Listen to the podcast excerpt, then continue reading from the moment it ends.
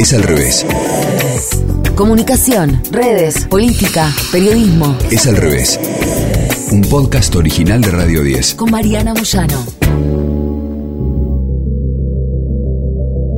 Una de las cosas que más me preocupan de esta época es el cambio en la concepción del tiempo. La ansiedad. Pero no me refiero solo a eso o a la noción de vivir apurados. Eso se dice rápidamente. Hablo del cambio de percepción del tiempo, de cómo lo concebimos, cómo nos apuramos al ingresar a los consumos, no a comprar mucho, a cuando te sentás a descansar y de pronto la ruedita de la aplicación de Netflix tarda, tarda más, más que qué, si antes te aguantabas dos, tres minutos de inicio previo a una película. Le pedimos al Estado que funcione de modo parecido a una aplicación, ya. ¿Se puede? ¿Qué pasa con ese desenganche? El cambio en la concepción del tiempo no es algo de lo que se hable, sin embargo es algo que trae consecuencias inmediatas. Me animaría a decir que hemos cambiado el modo en que medimos el tiempo y en ese sentido también la forma en que nos deshicimos del COVID la forma en que nos deshicimos del tema. Eso engendra un peligro. Nadie procesó nada. Seguimos adelante y todos sabemos lo que pasa con los duelos mal tramitados. Nadie quiere oír ni hablar de la pandemia ni por asomo. Gran parte del problema del gobierno, de varios gobiernos en el mundo, es que quedaron pegados a la pandemia y ya nadie quiere saber nada con la pandemia. Y por ende, con esos gobiernos. Nada de nada.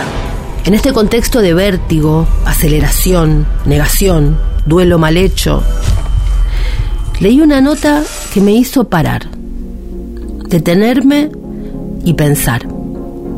Y por eso se las quiero compartir. El título en inglés es How COVID Built a Bridge Between the Worst of Past and Future. Salió en el New York Times el 22 de septiembre. Cómo el COVID construyó un puente entre lo peor del pasado y el futuro.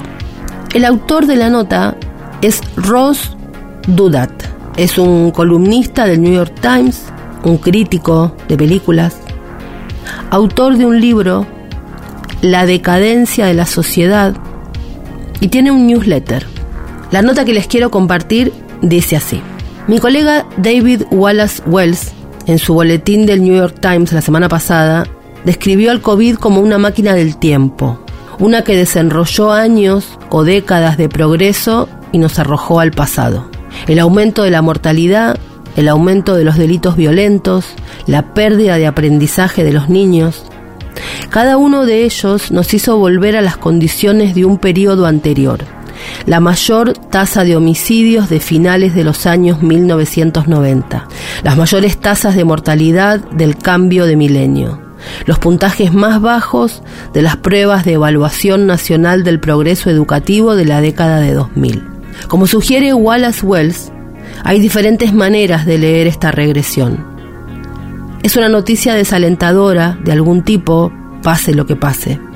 Pero se puede también tratarlo como un indicador verdaderamente terrible de la fragilidad del progreso, o bien enfatizar la buena noticia, que incluso después de una plaga global que mató a millones de personas, todavía estamos en un paisaje básicamente familiar.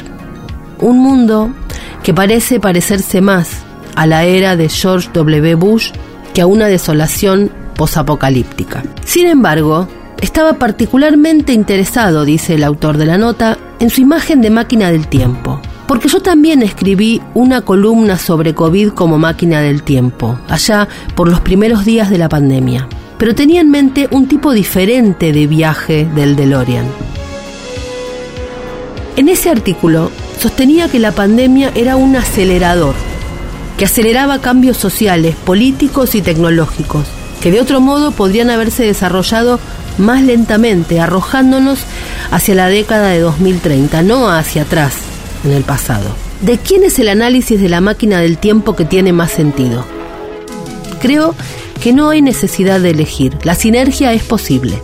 Ambos captan algo de lo real de nuestra situación pospandémica, que ha combinado aceleración con retroceso de maneras interesantes, aunque en su mayoría desafortunadas. Las tendencias regresivas que describe Wallace Wells son desarrollos que parecen muy específicos de las condiciones pandémicas, interrupciones y disyunciones que probablemente no habrían predicho ni siquiera en una escala de tiempo más lenta con solo mirar el mundo alrededor de 2018.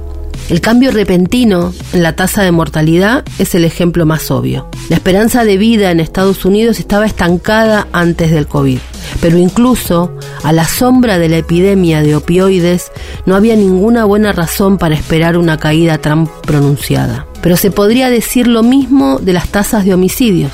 Se podrían esperar fluctuaciones como efecto posterior de las protestas o las políticas de eliminación de las prisiones. Pero antes de 2020 habría apostado que una sociedad envejecida con un aparato de vigilancia en constante expansión, regresaría a una tasa de homicidios del segundo mandato de Bill Clinton. Yo también pondría la inflación en esta categoría. Nuestra larga era de bajas tasas de interés parecía vinculada a profundas características socioeconómicas del mundo desarrollado, sobre todo al envejecimiento de la población, ya que las sociedades viejas crecen más lentamente y las personas mayores ahorran más y gastan menos. Y fue necesario un despilfarro fiscal extraordinario y un gasto a una escala inimaginable fuera de una emergencia para recuperar la inflación, junto con todos los problemas de la cadena de suministro que también fueron exclusivos de la pandemia.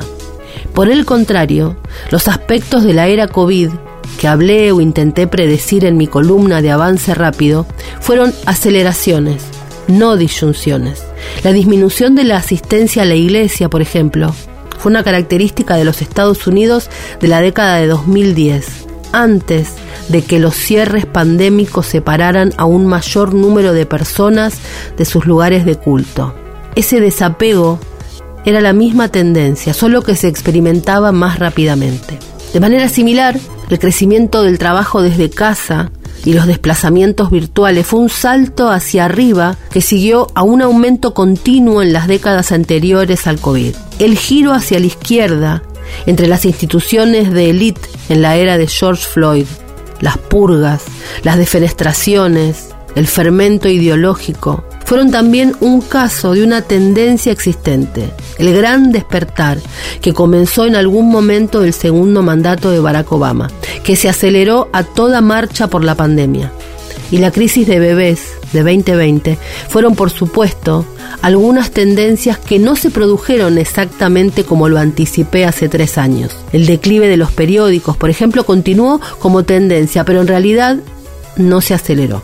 En otros casos, la aceleración fue tan fuerte y rápida que hubo un retroceso, y a veces leve. El momento repunte de la fertilidad en 2021 y a veces más sorprendente.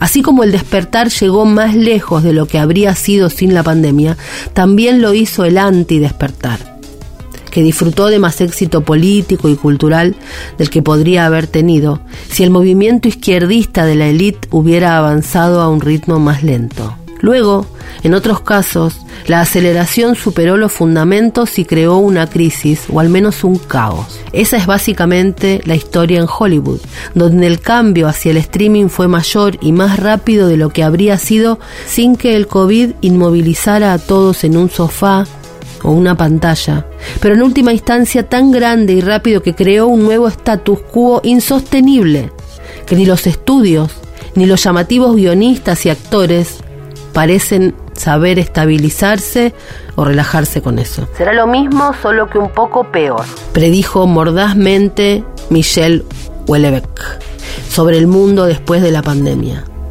Hasta ahora, la interacción entre el avance rápido que vi y las tendencias del retroceso que describe Wallace Wells cae principalmente en la categoría peor. Básicamente implica cargas adicionales. Vamos a enfrentarnos a varios problemas de mediados del siglo XXI, un poco antes debido al COVID, y sin embargo también estamos atrapados lidiando con problemas que pensábamos que habíamos dejado atrás en 1999 o incluso en 1982. Antes de 2020, se podría mirar hacia la década de 2030 y decir, bueno, el crecimiento será lento debido a la crisis de la natalidad y el envejecimiento de la población, pero al menos podremos soportar grandes déficits y disfrutar de ciudades más seguras a medida que nos adentramos en el crepúsculo.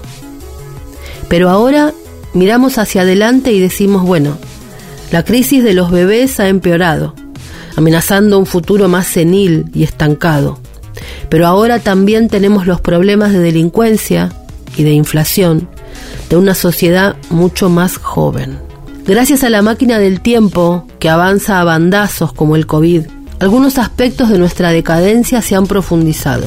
Gracias a la sacudida hacia atrás, también se ha vuelto menos acolchado, más incómodo, caótico y peligroso. Para contrarrestar el optimismo, el principal lugar al que hay que recurrir es la tecnología.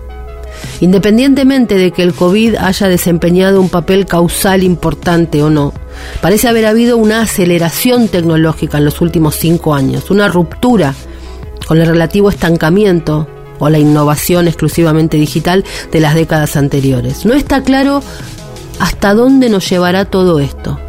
El auge económico impulsado por la inteligencia artificial sigue siendo tan hipotético como el apocalipsis de Skynet o como señala Benjamin Brin en su ensayo sobre Substack. La verdadera naturaleza de las revoluciones científicas a menudo queda clara solo en retrospectiva. Y la correlación entre los avances tecnológicos y la mejora social es siempre complicada y contingente. Pero si tenemos esperanzas, la esperanza debería ser que cualquier potencial auge impulsado por la tecnología puede ayudar a revertir el tipo de dinámica de los años 90 y 2030 que tenemos ahora mismo. Traer de vuelta lo mejor de los 90, no lo violento como las tasas de criminalidad, sino el aumento de la productividad, el optimismo social y tasas de matrimonio y natalidad más sólidas, tal vez mediadas por el aumento del trabajo desde casa. Todo ello en un panorama más futurista de energía barata y abundante y rápidos avances biomédicos. Una forma de viaje en el tiempo, una colisión de eras, un pasado recordado con cariño y un futuro deseado que convergen en nuestra línea de tiempo. Todo eso me suena bastante bien, pero no esta colisión, esta combinación, esta llegada temprana de un futuro decepcionante, oscurecido aún más por el regreso de los problemas del pasado. Escuchaste Es al revés. Un podcast original de Radio 10. conducido por Mariana Moyano. Si te gustó, Seguimos con la opción seguir. coordinación y producción de contenidos, Sebastián Pedrón. Marcelo Figueroa, Fernando Candellas. Martín Castillo. Edición Jorge de Tesanos. Nos escuchamos en el próximo episodio. Es al revés.